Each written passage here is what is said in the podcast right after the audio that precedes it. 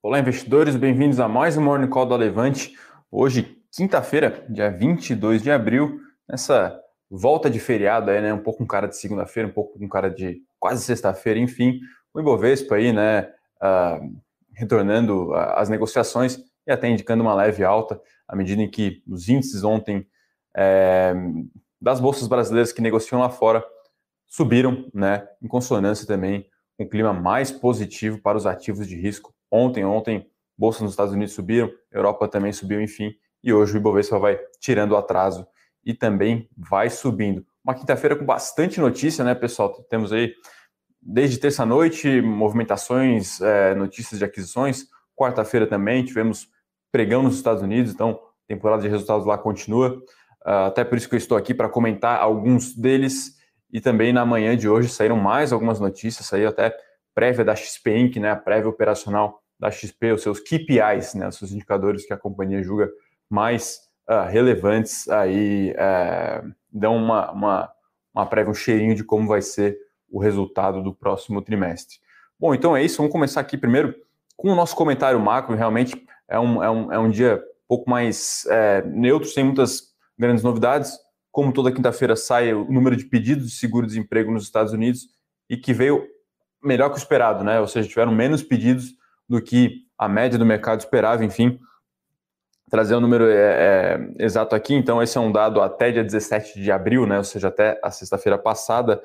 Uh, o número de pedidos ficou em 547 mil, na semana anterior tinha sido 586 mil, né? E aí as expectativas eram acima de 600 mil, ou seja, os Estados Unidos realmente se recuperando muito aquela velha história de estímulo, de reabertura da, da, da, da economia, vacinação andando muito rápido nos Estados Unidos. A, a, gente lembra no começo do ano que o Biden tinha lá, é, enfim, a meta de, de, de vacinar 100 milhões de pessoas nos 100 primeiros dias, essa meta foi ultrapassada e agora até fala-se aí é, que até o final de junho os Estados Unidos vai ter 75% da população é, adulta vacinada. Então, é, Estados Unidos vai despontando, talvez junto com China, né, é, como uh, as primeiras né, a, a, a se desenvencilhar aí do problema da pandemia.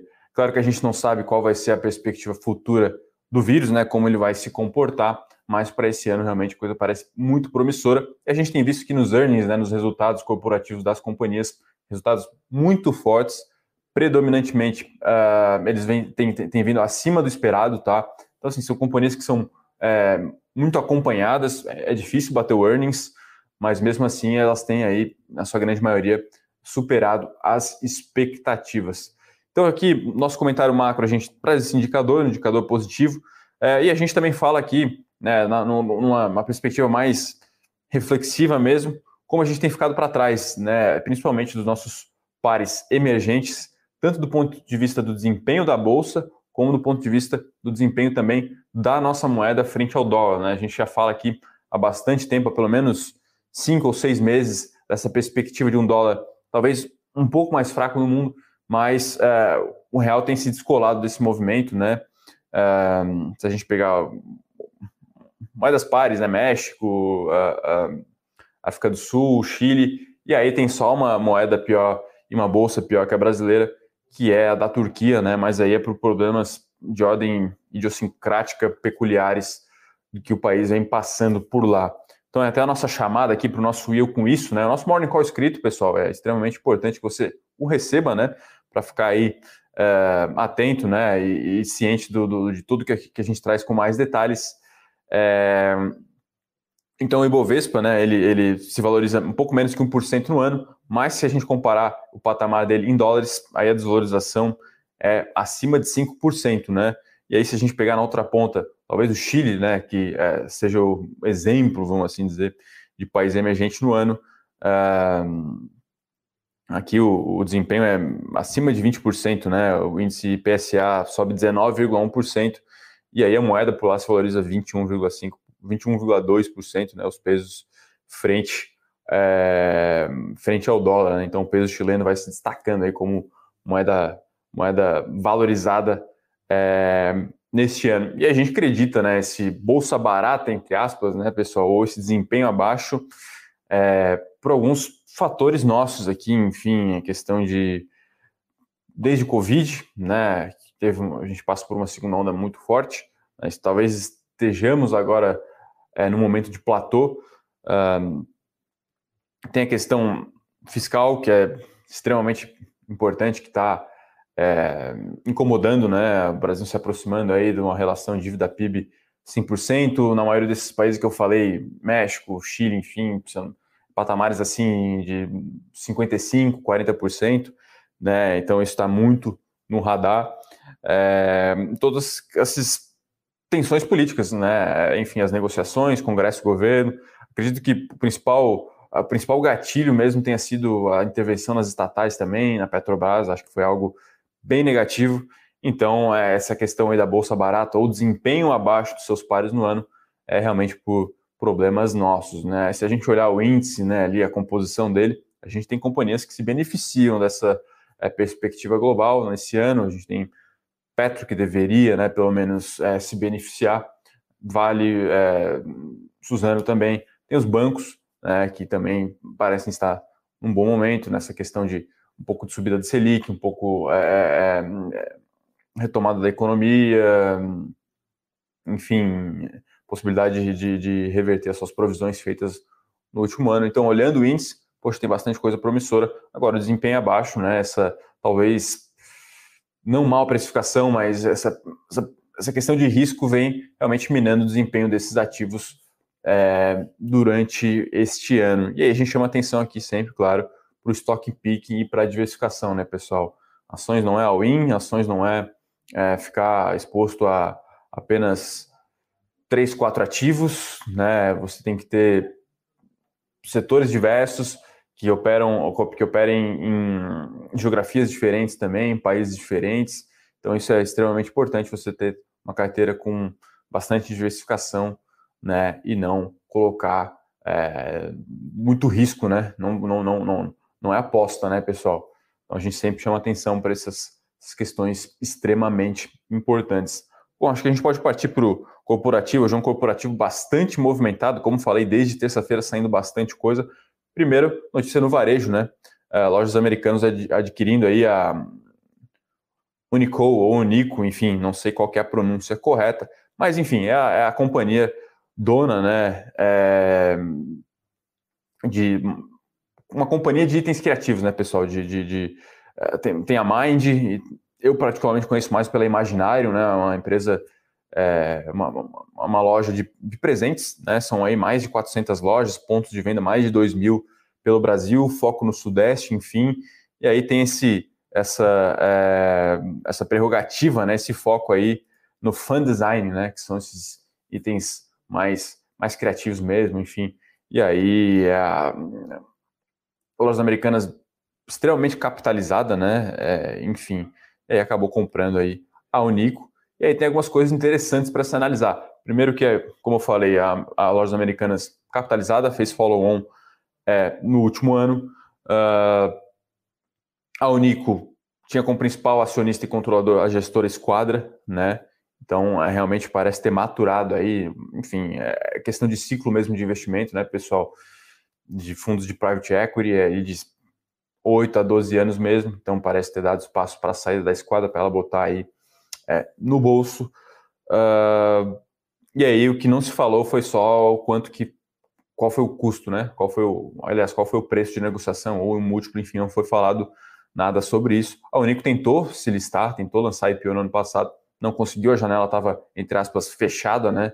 Devido é, às turbulências do mercado mas aqui fala-se né, que, enfim, em 2019 a empresa tinha uma receita líquida de 270 milhões e EBITDA, né, que é uma métrica de, de potencial de geração de caixa de 18 milhões, ou seja, é uma margem aí talvez é, não muito alta, né, até enfim, inferior, inferior a 10%, né, mas claro que é uma, uma companhia de growth, né, então a avaliação que a gente faz é positiva.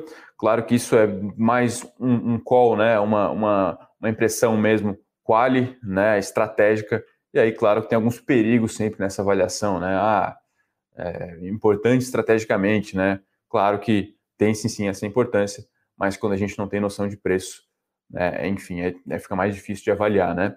Claro que termos de resultado, né, pessoal, é, é, é apenas uma gota no oceano por enquanto, né? Então, não deve trazer aí uma grande revolução no preço né, das ações, ou ao menos não deveria, mas olhando para frente, aí fala-se, né, enfim, é isso que agora vai ter que ser acompanhado, as sinergias é, é, e o quanto é, isso pode gerar de valor para os acionistas de lojas americanas. Então, é uma ação aí, a LAME 4, para se ficar de olho no pregão de hoje e, evidentemente, também a B2W, né, Bitol 3.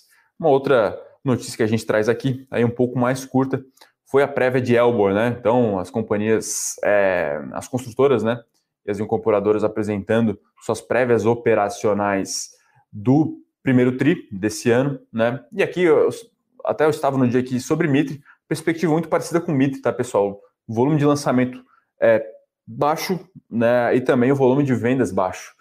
Claro que por conta da Covid. Então, se a obra não para, né, é, tudo bem, a companhia não vai ficar, não vai atrasar ali as suas entregas, porém ela não vê, né, uma perspectiva muito positiva para lançar, né, o pessoal está em casa, não pôde abrir stand de vendas, é, enfim, se a gente pegar aí é, março praticamente todo fechado os stands de venda, então isso aí acabou realmente prejudicando o, o resultado é, de Elbor e é realmente uma perspectiva setorial, né, o setor aí que é, vai ter que adiar, né? Lançamento e venda para o segundo TRI, vai ficar represado, e o segundo TRI deve ser um pouco uh, mais forte.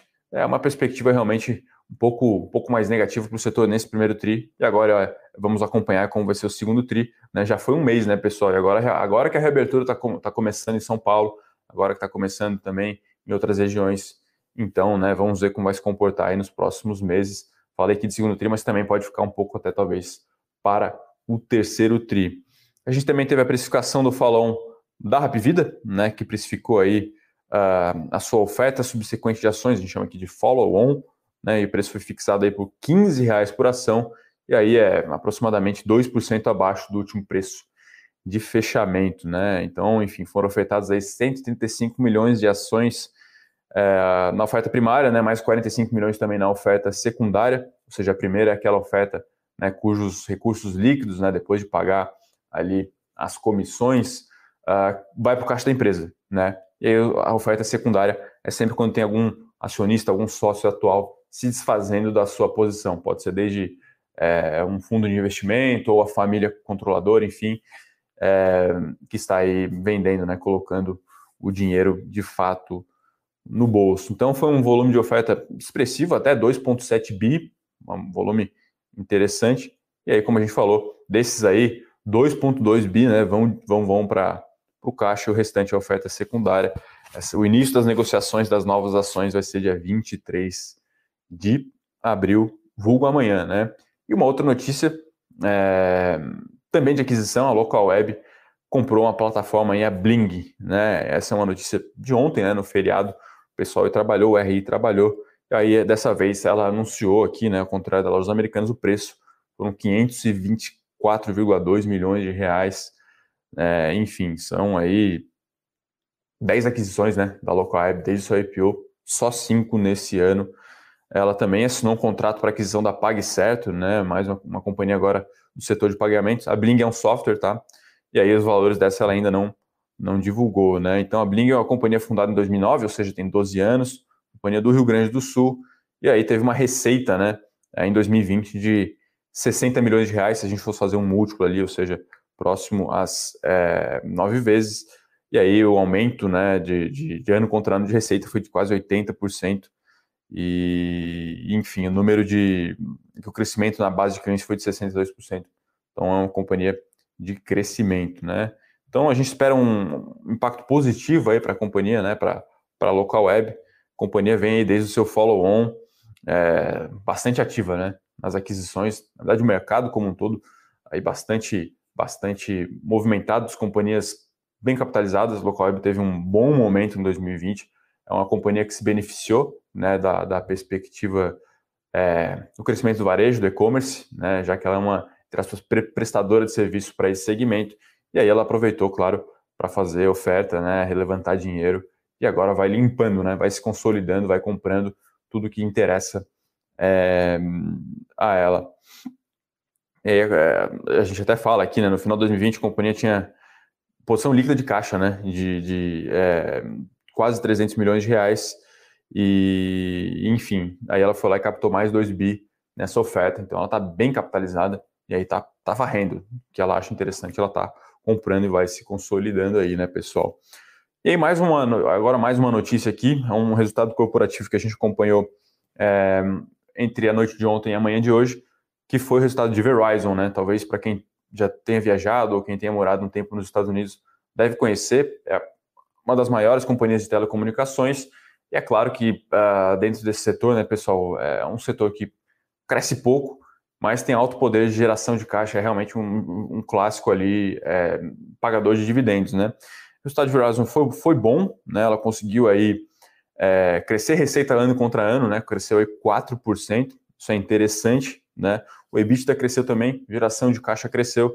Então foi um resultado que a gente julgou aí, talvez meio neutro, meio levemente positivo para levemente negativo, porque né, as adições líquidas, né, ou seja, quanto ela captou de novos clientes, menos o que ela perdeu, ficou negativo, né? Ou seja, ela perdeu base de clientes, é, principalmente no setor, no, no, no, segmento de consumidor, né? Não de business, ela segmenta em consumidor e business. Aqui no, no consumidor, no nos celulares, né, no, móvel pós-pago, né, que é o que a gente tem aqui, planos aí, enfim, TIM, Vivo, pós-pago, ela acabou tendo uma adição líquida negativa, ou seja, ela perdeu mais cliente que adicionou.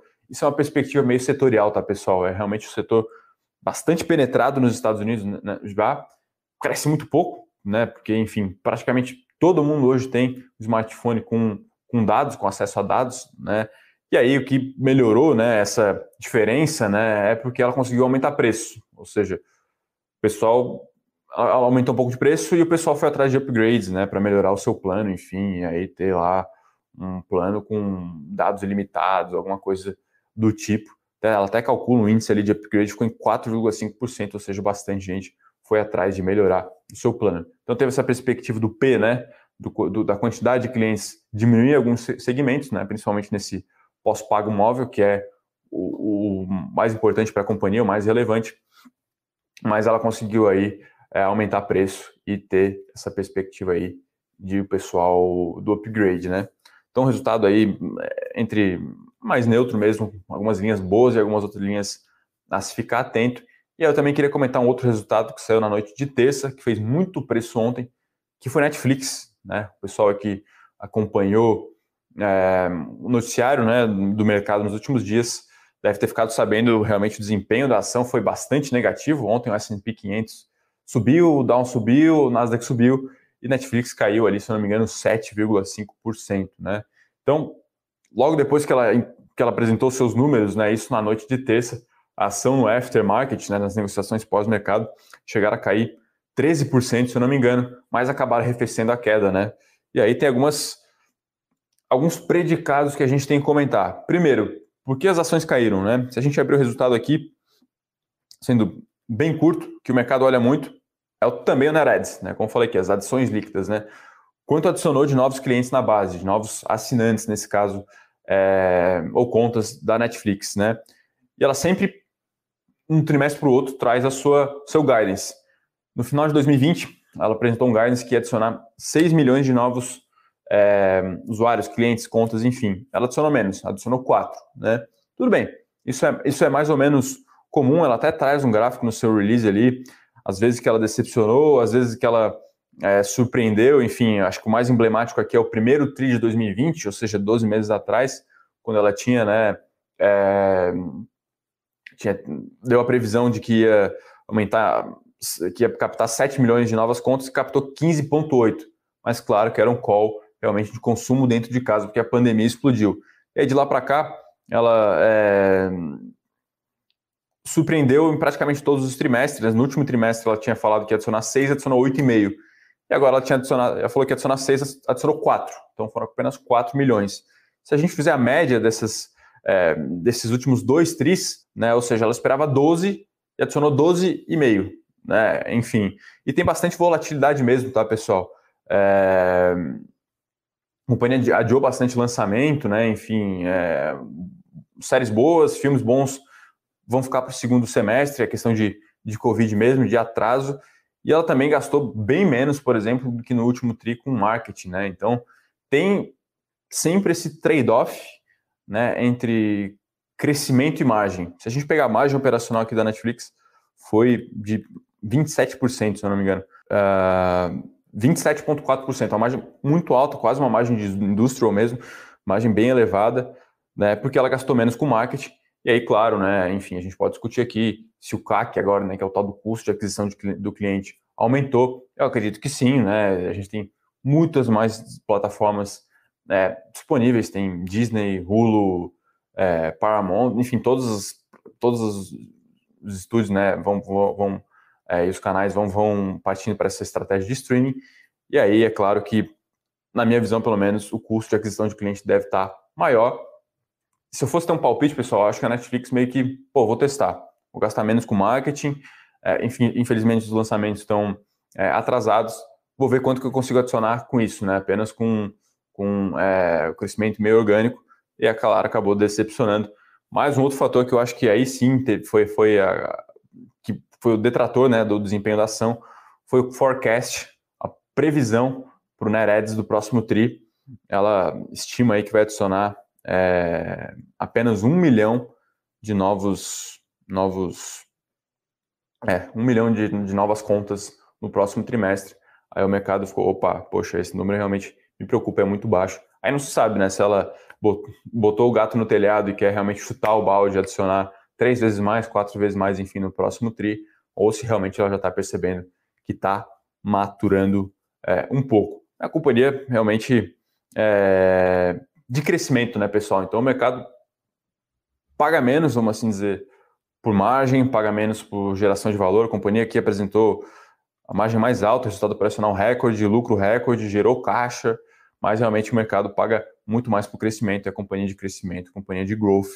E aí, enfim, o mercado acabou é, penalizando né, o preço da ação, a ação caiu aí 7,5%, mas é importante contextualizar, né, contar toda a história. O resultado por si não foi horrível, mas o mercado fica mais atento a essa perspectiva.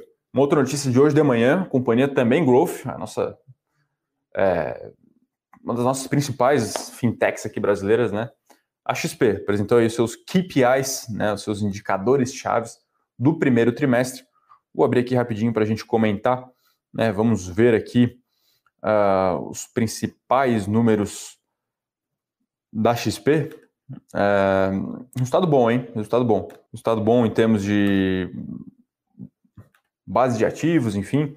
Deixa eu ver aqui o, Ascend, o, é, ativo sob custódia, né? Aumentou aí 96% ano contra ano, né? É, atingindo aí 715 bilhões aqui é em reais, né? É, aumento de quase 100%. E aí desses, aproximadamente ali 100 milhões é valorização de mercado, né? Ou seja, você tinha um bolo lá do seu cliente. O bolo evidentemente aumentou, né? Porque o mercado apreciou como um todo, enfim. E mais os outros 252 milhões foram captações líquidas, né? O quanto realmente entrou para a base da XP, né? Com seus agentes autônomos, com sua plataforma, enfim, é, é, captando recursos aí para fazer, né, não a gestão, né, mas sim a assessoria. Então esse número é, foi bom, mas é claro que é uma comparação ano contra ano, né? Acho que é mais interessante a gente olhar qual foi a captação líquida no trimestre, né? E aí o ritmo, né? Então, no último ano a companhia vinha captando ali entre 30 e 40 é, bi por trimestre. Nesse tri, ela captou aí 43 bilhões de reais, ou seja, uma média né, no trimestre aí de é, acima, né, ritmo acima do último ano. Isso foi é, bem interessante. Na verdade, foram captados 69 bilhões, né, mas ela faz um ajuste aqui, né, ela, esses, enfim, 26 bi, né, a diferença aqui, ela chama de extraordinário, enfim, alguma captação que ela fez com algum cliente muito grande, alguma coisa nessa linha. Então, ela ajusta aqui para a gente, né, para facilitar a leitura. É meio como se a gente visse uma, uma meio que uma taxa, né? Ela quer que a gente projete uma taxa meio que recorrente para os próximos tris. E claro que tem alguns efeitos on-offs, vamos assim dizer, né, de alguma captação especial que ela fez. Mas o, o comunicado que ela, quer, que ela quer trazer é que a gente não pode contar, né, com esse 69 bi aqui para projetar os próximos tris. Até mesmo no terceiro tri do ano passado, ela captou 117 bi, ela falou, não, recorrente, vamos assim dizer, foi 39 bi, né? Mas um resultado muito interessante, né? É, o número de clientes ativos quase 3 milhões, né? Aumentou 47% no ano, aumentou 8% no trimestre, bem, bem alto. Ela traz aqui também é, o aumento na, na, na, na, base de novos agentes autônomos, né? Foram quase mil aí. Tem aqui número de trades também, enfim, que para mim é secundário. E aí o portfólio de crédito também subiu 22% na comparação trimestral. Ficar de olho, né? Que agora a XP vai começar a monetizar seus serviços financeiros, seu banco de varejo, né? E aí um último número aqui, enfim, que ela traz é o NPS, né? É um número meio que para medir a satisfação dos clientes com os serviços que a companhia presta.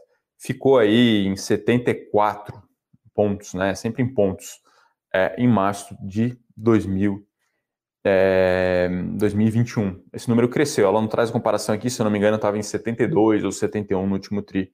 Então ela ganhou alguns pontinhos. Esse é, né, pessoal, algo que esse indicador, né, é interessante se acompanhar e cada vez mais a gente tem que ficar de olho nesses, nesses números, né? Em tese, esse é um número que lá na frente vai significar mais retenção, né, ou na outra ponta, menos churn, ou maior potencial de captação líquida, enfim, porque é uma métrica de satisfação do cliente. A gente pode discutir como é que é feita a metodologia ou não, enfim.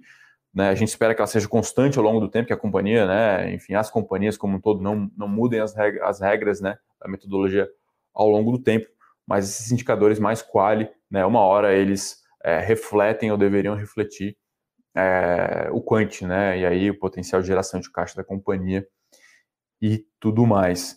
Então é isso, pessoal. Hoje o noticiário corporativo um pouco mais longo. Agora vamos partir para as perguntas aí, né? Vamos ver o que o pessoal tem de dúvidas nessa quinta-feira. Antes de trazer um, um, um briefing aqui de como está o desempenho do mercado, principalmente do Ibov, né? Uh,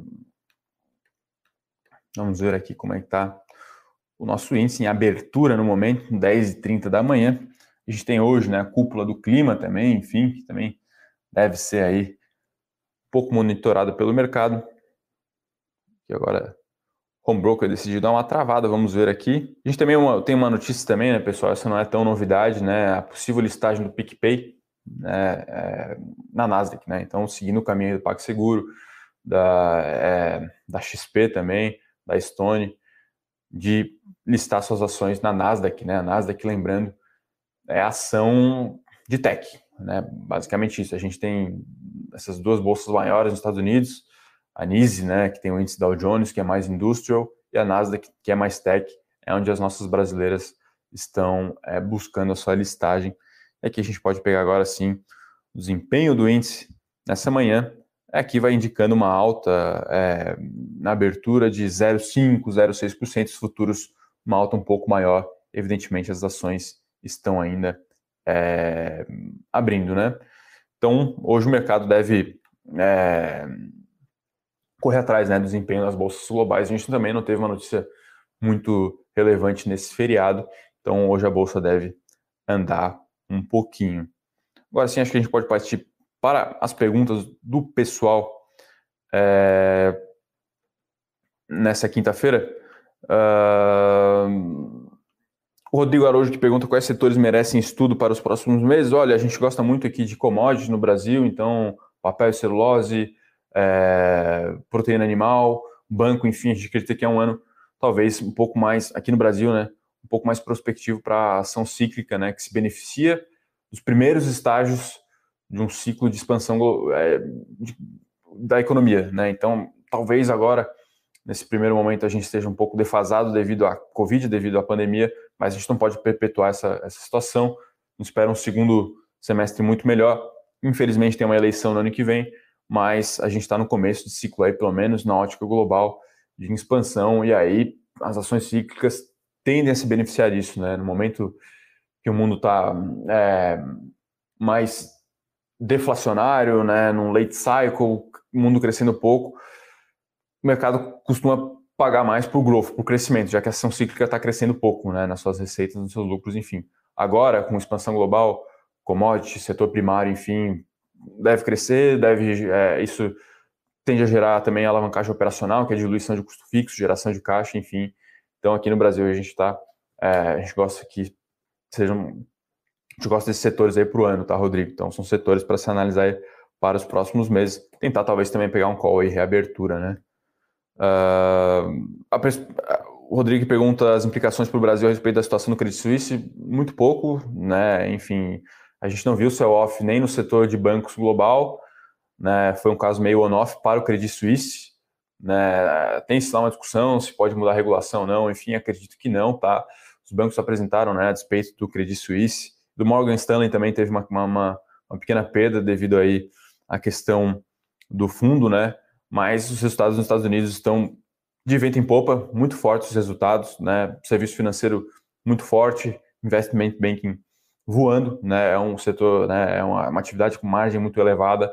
Então, se nem lá fora trouxe assim uma perspectiva de ter sell-off, acredito que aqui os, os bancos estão blindados, né? Acredito que aqui o catalisador de banco é mais doméstico, situação fiscal, retomada da economia, Covid, talvez um pouco uma questão mais técnica de voltar ao inflow, de voltar ao fluxo para a ação brasileira, já que aí Itaú, Bradesco, enfim, até Branco do Brasil tem bastante é, relevância no índice, entra comprando índice, entra comprando banco, então a gente tem que melhorar a nossa situação doméstica para banco andar. Essa é pelo menos a minha é, visão. Pedro que pergunta qual a recomendação aberta da carteira internacional. É uma companhia de software, é Salesforce. Tem um vídeo no meu canal falando, tá? É uma companhia muito interessante, gosta bastante de, de, é, de setor de tecnologia. Software, poxa, tem inúmeras vantagens competitivas. É o tal do custo de troca, né? Então, é, antes de tudo, Salesforce é uma companhia de CRMs, né? Que oferta isso via cloud computing, via nuvem. E aí, uma vez que você adquire, né? Que você é, vira cliente, muito difícil você é, abandonar a companhia. Poxa, você está lá usando, você está acostumado a utilizar, todos os seus dados já estão lá na nuvem. É, trocar de sistema acaba ficando muito custoso. Né? Enfim, então é, é, meio carrapato, assim. Quem... Fora que o produto é muito bom. Então a gente gosta bastante da companhia. A companhia cresce aí é, receitas a uma a taxa de 20% ao ano há muito tempo, já fatura 25 bi de dólar no ano, uma companhia que tem 20 e poucos anos, 23 anos, se eu não me engano, né? Enfim, aí é, tem um potencial de gerar hum, alavancagem muito grande, né? Poxa, o custo de você oferecer uma unidade a mais de software é muito baixo, mas é claro que, é, enfim, não é uma companhia que negocia lá múltiplos baratos que a gente vê realmente. É um mercado que vai crescer muito e ela consegue surfar isso ganhando participação de mercado, né? Então o bolo cresce e a fatia dela cresce num pedaço maior. Né? Se a gente fosse falar em derivadas, é a velocidade de aceleração, né? ela ganha nas duas pontas. É, o setor de CRMs a gente acredita que vai crescer muito, as companhias cada vez mais preocupadas em digitalizar seus negócios, em ganhar escala nas vendas e até mesmo, é, enfim, de ficarem mais ótimas, mais produtivas, e aí pode contar com software para isso. No limite, o software pode ser né, é um, um, um, um meio para você reduzir custos. Né? Então, é, tem até uma sensibilidade a PIB, né? E aí a gente gosta bastante desse case Salesforce, o código é CRM, né, que é o produto, curiosamente, que ela vende, né, e o BDR é o SSFO, SSFO 34, esse mesmo. Uh, principais, uh, falando em termos de mercado, uh, ela tem quase 20% do mercado, principais concorrentes é a SAP, né, que talvez aí, é, eu lembro anos atrás, né, enfim, é, era quase requisito obrigatório você poder conseguir operar o SAP, né, o SAP, né, os, os, os softwares, né, e enfim, agora tem aí Salesforce ganhando esse espaço, mas também tem alguns produtos da Amazon, né, algumas soluções, Amazon, Adobe, Microsoft, enfim, mas elas todas têm ali uma fatia de 3 a 4%, Salesforce tem quase 20, né? Então a gente acredita em uma companhia interessante. Agora, tem uma outra coisa que a gente sempre chama atenção, né, pessoal? Companhia de growth, né, a Salesforce apresentou resultado é, faz um pouco menos tempo, né, já que o período fiscal dela é diferente, a ação caiu 6, Netflix, pós-resultado, caiu 7. Então, é, no preço dessas ações já embute uma perspectiva de growth, de crescimento elevada, né, são ações também com um beta maior, com volatilidade maior, são mais sensíveis também à taxa de juros, então tem essas perspectivas de risco que você tem que ficar mais atento. Para longo prazo, a gente adora, a gente gosta, mas é, é curto prazo, enfim, é, é, tudo pode acontecer, vamos assim dizer. Mas essa é a nossa recomendação, Salesforce SSFO 34, tá? Wellington Candioto, o que você acha de comprar ETF de ações europeias e asiáticas? Gostamos de ambos, tá? É, Europa mais por uma questão tática mesmo, é, posição tática aí, são, são, dependendo né, do ETF que você for pegar, são empresas com atuação global, né, nessa perspectiva de, de, de, de, cíclico mesmo, tem, então tem consumo, tem financials, tem, tem commodities, a gente gosta bastante, a gente tem, a gente gosta dessa posição tática aí, né, tentar pegar um pouco desse é, rotation velho para growth, e aí, asiático é mais uma posição estrutural, a gente também gosta, né? É, enfim, principalmente os emergentes asiáticos, né? A maioria das companhias são de growth mesmo, então tem que ficar atento a esse, esse caráter. Mas é aquilo que eu sempre digo, né? A China deve dobrar o seu GDP, o seu PIB até 2035. Isso é um, é um CAGR, né? De crescer PIB aí acima de 5%, é muito forte, né? É, enfim, e aí é lá onde está o growth. Aí a gente gosta também de carregar uma posição estrutural aí em TFAs. A gente gosta de ambos, tá? Então, é, se os modelos de negócio mais espetaculares estão talvez nos Estados Unidos, alguns também né, na Bolsa da Coreia, da China, de Hong Kong, é, tem coisa boa também na Europa e na Ásia, né? Mas a gente costuma olhar mais Estados Unidos, né, para pegar é, casos de investimento que a gente julga espetaculares, e aí posições um pouco mais estratégicas em ETFs, e aí Europa e Ásia é interessante, mas tem outros também que você pode ficar atento, de repente um de commodities, um de mercado é, emergente como um todo, enfim. E aí é aquilo que eu sempre digo, se você abre uma conta lá fora, né, o seu leque de opções é muito maior, né? Você pode de repente ficar exposto é, a um mercado específico, né? Eu quero só tech global. Poxa, você vai lá, compra tech global. Embora tenha BDR agora que também tem essa função, mas abrindo a conta lá fora você vai ter um leque muito muito maior, muito mais é, robusto, né? Vamos aqui partir para mais algumas, mais algumas perguntas. Estamos aqui 38 minutos de morning call. Por enquanto, Bolsa Brasileira é, em alta. E aqui eu lembro, né, pessoal? Aqui a turma da produção colocou cupom de desconto aí, carteira global.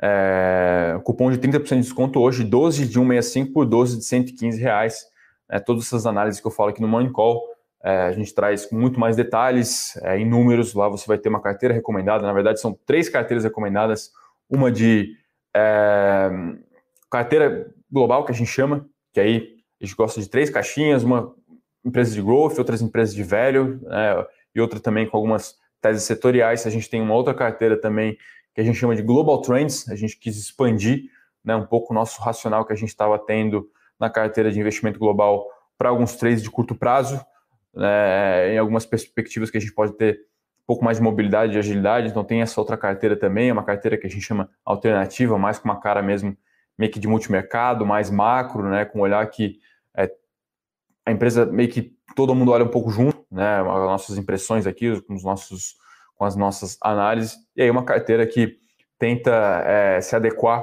as demais que é uma carteira de BDRs, né? Então você vai ter BDRs de ações, BDRs de ETFs, enfim, para aí começar a rentabilizar o seu patrimônio em moeda forte, né, pessoal? Que eu acredito que é extremamente importante você ter, sim, alguma é, uma exposição a, a, a, a, ativos geradores de caixa em moeda forte. Uh, Wellington Candioto, empresas que você gosta nos Estados Unidos para estudar elas. Bom, falei aqui de Salesforce, mas Growth a gente gosta de é, embora não tenha todas, evidentemente, de todas as, as FANGs, né? Então, Facebook, Amazon, Alphabet, é, Apple, desculpa, Netflix e Microsoft e Google, né? Que é Alphabet. Todas essas acho que é muito interessante você analisar. Os grandes ETFs, praticamente todos, têm grande exposição às Big Techs. É, alguns outros setores são muito interessantes de se analisar também. Biotecnologia, que a gente não tem no Brasil. É, enfim, healthcare, que a gente é um pouco carente também, é um setor de velho muito interessante lá fora. Tem, tem Johnson, tem Roche, tem Pfizer, tem é, AstraZeneca, é, enfim, todas as, as, Você pode acessar um ETF só com essas empresas desse setor, que é um setor defensivo interessante para compor também. Enfim, tem muita coisa, é um outro mundo, né? Se aqui a gente tem alguma limitação, principalmente em termos de growth, lá fora a gente tem uma, um gigante leque.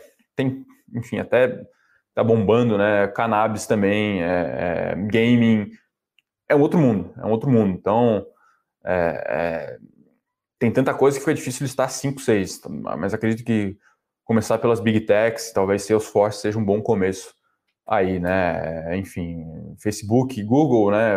A mídia, rede social, Apple, maior empresa de tecnologia do mundo, é, Netflix, streaming, Microsoft, um monte de coisa, né? É, computing puro, é, software, é, tem várias caixinhas lá dentro. Então, são empresas muito interessantes, conseguem crescer receita, conseguem é, aumentar a margem operacional, conseguem gerar caixa, pagar dividendo, algumas delas, ou fazer buybacks. Então, são empresas muito legais para se, é, para se analisar. O Guilherme que pergunta do IPO de Boa Safra, vou até perguntar para o Bruno Benassi aqui, mas acredito que esse não está tanto no nosso pipe, tá?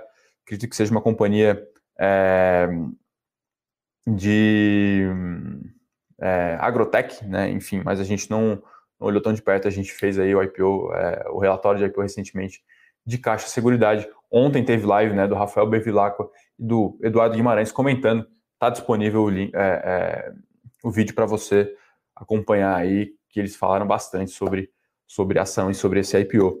Aqui o Valentim pergunta sobre uh, a Viacom, né? Tem até inclusive o BDR, caiu bastante, tá, Valentim? Mas é, muito por conta dessa questão aí do Credit Suisse. Eu é, admito que não não olhei de perto, é uma queda que chama atenção. É, o que a gente ficou mais atento foi o efeito que, que toda essa perspectiva trouxe nas, nas growths chinesas, e lá parece ter aberto mais oportunidades do que, do que enfim, do que é, essa companhia, até porque, enfim, não, não acompanho, né? Sei que é uma companhia um pouco mais tradicional de mídia, mas nunca abri, é, enfim, os seu, seus resultados para para é, poder ter uma opinião mais contundente, tá? Carlos Alberto aqui fala parabéns pela carteira global, estando muito bem. Obrigado, Carlos. É, enfim, infelizmente, né, a gente tem.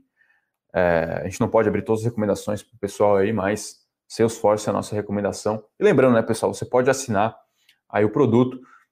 Poxa, caso não tenha gostado, caso não era aquilo que você imaginava, você pode cancelar em até 15 dias sem chorumelas, mas acredito que você vai gostar aí bastante do produto. Vamos ver aqui mais algumas perguntas. O Adilson manda um bom dia aqui, um abraço para Adilson, sempre presente. O Ricardo que pergunta o que aconteceu com o Netflix. Uh, já comentei um pouquinho aqui, acredito que seja a perspectiva do mercado olhar muito para growth, para crescimento, para receita. Inclusive, né, na verdade, a receita veio boa, né, porque ela conseguiu aumentar preço. Então, ela aumentou o preço dos serviços, né, a, a receita até bateu consenso. Mas é, o operacional não veio tão bom, né? Então, se a foto veio boa, o operacional por trás da foto, o mercado não gostou muito, porque realmente adicionou pouco, pouco, poucos clientes, né? E o guidance para o próximo TRI também foi um pouco, um pouco não, foi bastante baixo, né? Talvez seja, se se, se confirmar apenas um milhão, talvez seja menor, né, Reds, é, desde 2018, quando a companhia começou a abrir os seus dados, né? A gente não sabe se ela quis fazer isso para chutar mesmo o pau da barraca e daí, de repente, vir 5 milhões e, enfim, puxar, puxar o desempenho, ou se ela está testando, né, é, você vai começar a testar, gastar menos com marketing para captar menos, gerar mais valor, enfim. Eu, o meu palpite é que tenha mais, é um pouco estratégico é, é, é para testar mesmo, né? Se eu gastar menos com marketing, se eu lançar, quanto que eu capto? E aí, realmente, é, é, é meio que teste, né? A gente não pode ser aqui analista de um trimestre e, enfim, achar que coisa está boa ou está ruim.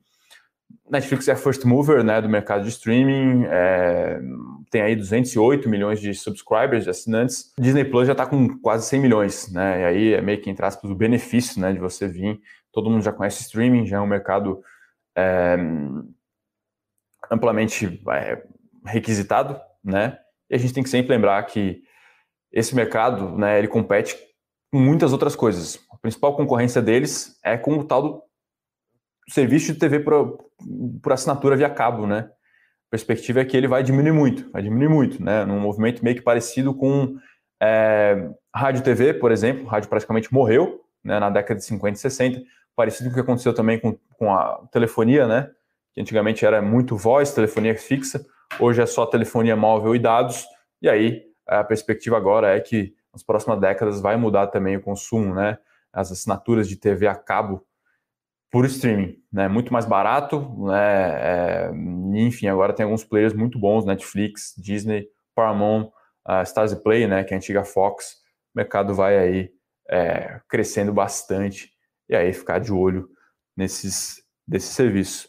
Mas é isso, tá, Ricardo? O mercado olha muito para ações de crescimento, para crescimento de receita, que veio bom, mas o número por trás não veio tão, tão interessante, né? Aumentou o, o, o preço, né? O P, o que acabou diminuindo, e aí o mercado ficou um pouco mais receoso com isso. Essa, ao menos, é a minha, né, é a minha interpretação enquanto analista, né? Aqui o, o Bruno aqui completa aqui a nossa é, é, a nossa, nossa pergunta aqui do Adilson, que o projeto da, da privatização do Correio vai furar a fila na Câmara, então ele é, deve ser votado, depois vai para o Senado, e tem seis, 12 meses de estudo para ser privatizado. Então, tem muita coisa para acontecer, muita água para passar debaixo dessa ponte. Tem MP da privatização de Elet, tem questão de reforma administrativa, tributária, a gente está um pouco mais confiante na administrativa, tributária a gente é um pouco mais receoso.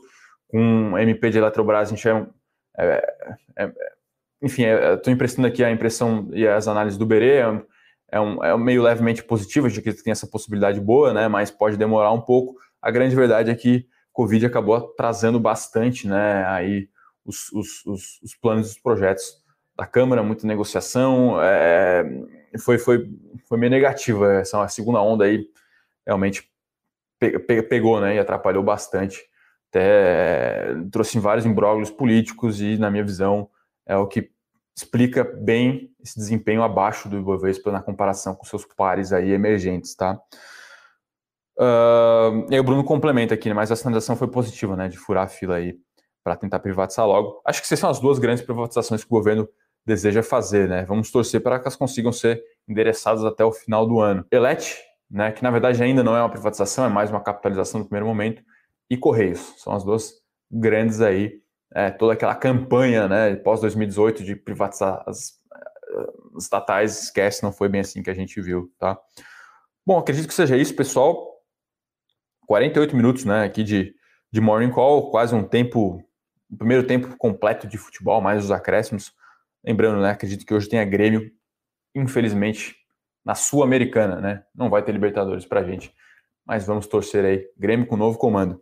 Então é isso, pessoal. Deixar um abraço aí, né? Um excelente finalzinho de semana. Tem sessão nessa quinta-feira, sessão nessa sexta-feira. Aí na semana que vem, sim, né? É, pregão cheio, né? Depois dessa, dessa pausa no meio da semana.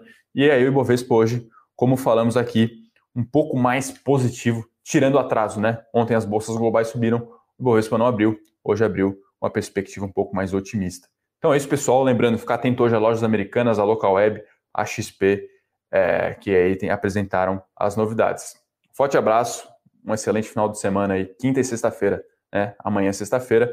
Como diria nosso grande analista Eduardo Guimarães, ninguém muda isso. Até mais.